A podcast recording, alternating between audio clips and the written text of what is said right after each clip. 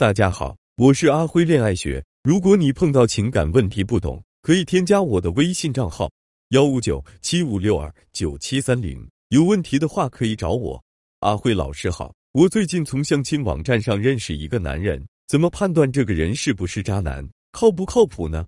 我的回答是：我们在上学的时候学过，写文章有三要素：时间、地点和人物。其实渣男也有三要素：聊性、猴急和反常。渣男最终的目的是什么？就是性，就是想和你发生关系。那么他会在完成这个目标之前做一系列的铺垫，最常用的就是聊性了。比如他会和你说一些黄色笑话，会对你的身体开玩笑了。比如什么看你挺小个的，没想到胸挺大，你皮肤这么好，肯定摸起来很舒服等等。而你总会感觉有点不舒服，这是你的身体在告诉你，他不喜欢，甚至有点排斥这个男人。所以渣男的第一要素就是。总是和你聊到关于性的话题，渣男因为只想发生关系，所以他希望时间越短越好，和你发生关系越快越好。那么他就会表现得很猴急，比如当天认识，当天就想约你出来，当天实在不行，第二天一定会约你。而且你们的第一次约会，他会想尽办法与你肢体接触，牵你的手，甚至想吻你。如果你拒绝了他，那么他立马就对你冷淡，几乎不主动联系你了。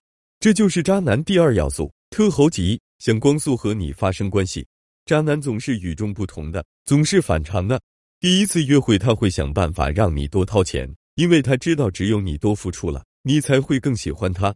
刚认识没多久，他会表现的特别好，就像一个完美恋人一样，让你误以为遇到了真爱。而一个正常男人是做不到的。他还会帮你想到各种你想不到的事，帮你解决各种问题。还记得我们有句古话吗？无事献殷勤。非奸即盗。如果你们认识很久了，他这样表现是可以的，但是没认识多久就这样，肯定更像是个渣男。这就是渣男的第三个要素——反常。他会表现的跟别人很不一样。还有一个核心因素，我想很多人都没注意过，那就是环境因素。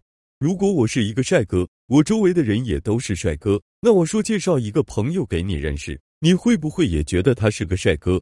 当然会，因为我处在帅哥环境中。所以你会下意识觉得我周围的人都是帅哥。对于你来说，这个坏境就是相亲网站。在以前，我们觉得什么探啊、啊之类的都是约的软件。所以我如果在上面认识人，哪怕你是一个正规家庭的女生，我也觉得你是可以约的对象。